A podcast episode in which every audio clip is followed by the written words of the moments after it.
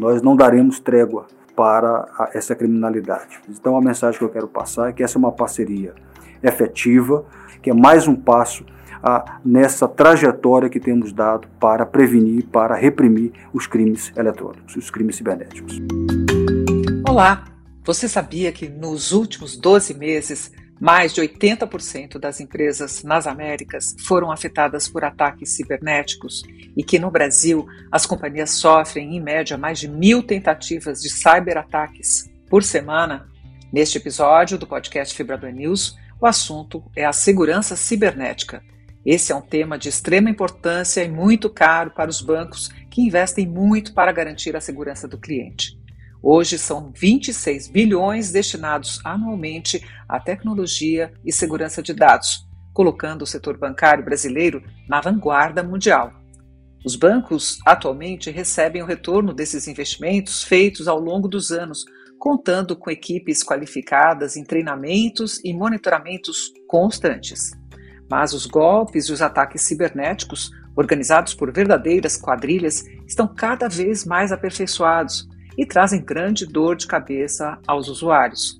Por isso, uma atuação cooperada que une conhecimento e informação do setor público e privado é o que pode trazer resultados já no curto prazo. É preciso dar uma resposta rápida ao crime organizado e ataques cibernéticos. Como parte dessa estratégia, a Febraban assinou um acordo de cooperação técnica com o Ministério da Justiça e Segurança Pública para atuar na repressão aos crimes cibernéticos. Esse acordo é parte do primeiro plano tático de combate ao crime cibernético, desenhado a partir da visita do ministro da Justiça Febraban em setembro passado. A iniciativa afirma um relacionamento mais próximo e maior colaboração entre o setor bancário e as autoridades policiais com troca permanente de informações sobre o tema, intercâmbio de dados e apoios técnico e logístico. Nesta terça-feira, dia 22 de março, o ministro da Justiça e Segurança Pública, Anderson Torres, esteve na Febraban para assinar o acordo com Isaac Sidney, presidente da Federação dos Bancos. Após a assinatura, os dois conversaram com o jornalista João Borges, diretor de comunicação, mídias sociais e eventos da Febraban. Eles falaram sobre os objetivos deste acordo. João, por favor. Ministro, esse acordo, eu queria que o senhor descrevesse a importância, qual o alcance e qual o resultado que o senhor espera.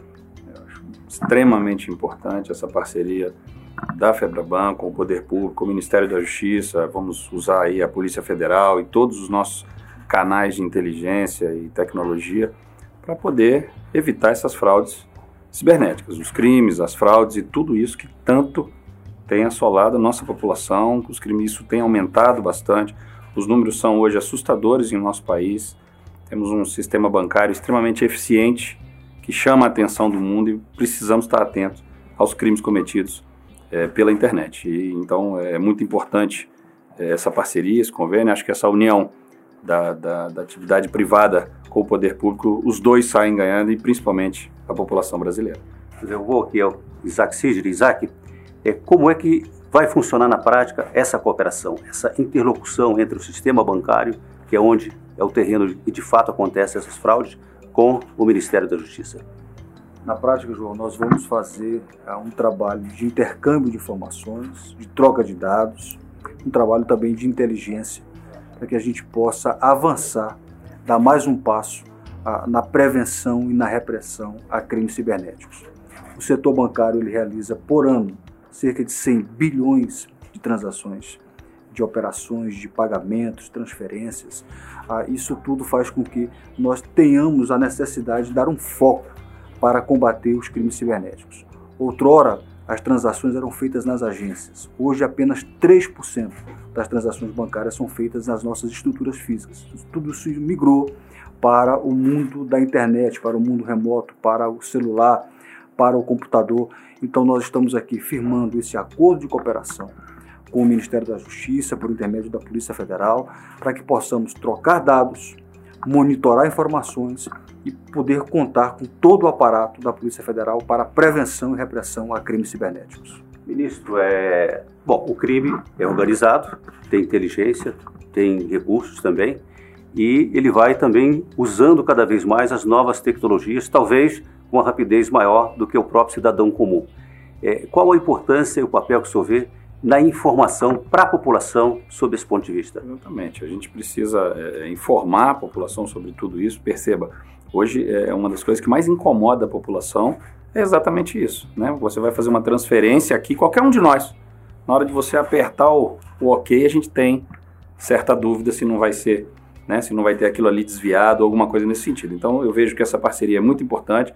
O poder público tem suas atribuições, mas é óbvio que esses dados que a Febraban vai nos passar, essa troca de informações, essa troca de, de, de, de know-how que nós temos aí, eu acho que vai acrescentar muito no trabalho da Polícia Federal, no trabalho das secretarias do Ministério da Justiça, para que a gente aperfeiçoe cada vez mais o nosso trabalho e, e tenha cada vez menos crimes, principalmente os crimes cibernéticos. O senhor acha que com isso chega mais rápido aos criminosos? Chega mais rápido aos criminosos, chega de uma forma mais qualificada, a, a qualidade da prova, é a qualidade é, dos inquéritos, das investigações, para que é, é, o próprio judiciário se sinta, entendam melhor todo esse trabalho e tenha mais confiança, mais certeza na hora das condenações, na hora das decisões.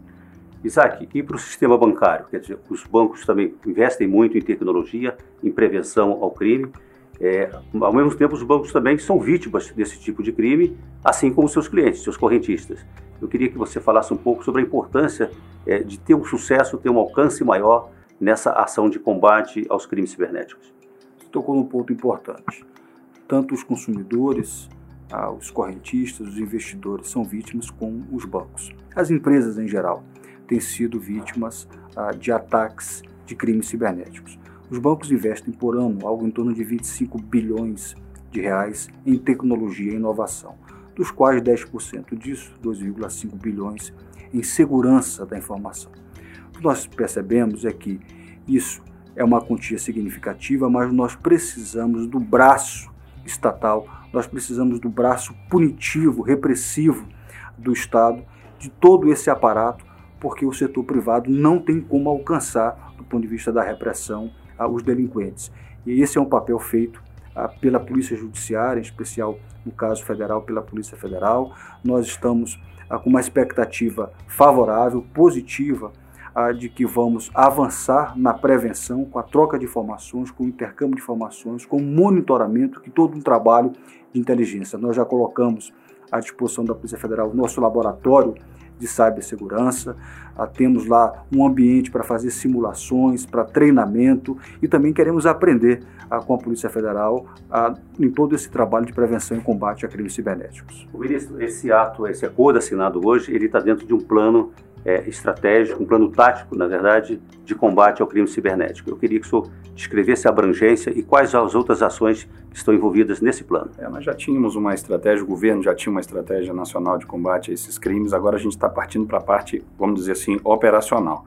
Essa troca de informações, agora a gente realmente começa a trabalhar juntos, a gente começa a operacionalizar tudo isso, trazer isso para o campo né, da realidade, dos acontecimentos ali, das investigações principalmente, para a gente poder, como eu disse, diminuir esses crimes no Brasil, enfrentar essa criminalidade organizada que muitas vezes nem está sediada no Brasil, mas para a gente poder entender esse fenômeno como um todo e reprimir. E para mim é muito importante o que está acontecendo hoje. Para nós do governo federal isso é um modelo, é um exemplo a ser seguido, essa parceria entre o público e o privado e os demais órgãos e poderes do Brasil precisam entender a importância dessa parceria, a importância na prevenção dos crimes cibernéticos, nos mais variados modais, para que a gente possa realmente ter é, é, é, menos crimes, menos fraudes e menos dúvida em relação a tudo que acontece pela internet e pelos computadores. Então, para nós é um grande avanço isso. Tem alguma consideração a fazer um comentário final, Isaac? Olha, a mensagem que eu queria deixar é que nós não daremos trégua para essa criminalidade. Primeiro, porque nós somos responsáveis pela segurança dos dados e das informações dos nossos clientes. Isso é uma prioridade número um para o setor bancário. Segundo, que é fundamental que a gente possa ter condutas e atitudes efetivas. Então, a mensagem que eu quero passar é que essa é uma parceria efetiva. Nós temos a confiança e que vamos contar com todo o aparato da Polícia Federal para investigações, para monitoramento, para intercâmbio de informação, para treinamento. Portanto, nós estamos com essa expectativa, João, favorável de que vamos avançar, que é mais um passo a, nessa trajetória que temos dado para prevenir, para reprimir os crimes eletrônicos, os crimes cibernéticos. O ministro mencionou muito bem que o crime cibernético não tem fronteira, quer dizer, pode estar no Estado, como pode estar em outro, como pode estar no exterior.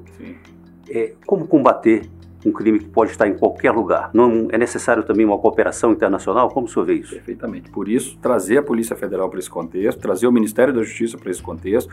Nós temos lá as parcerias com os diversos países do mundo, com as diversas polícias do mundo. A gente conversa, troca informação com todos eles e trabalha em conjunto. Várias operações é, da Polícia Federal elas ocorrem simultaneamente no Brasil e em vários países do mundo, nos diversos tipos de crime.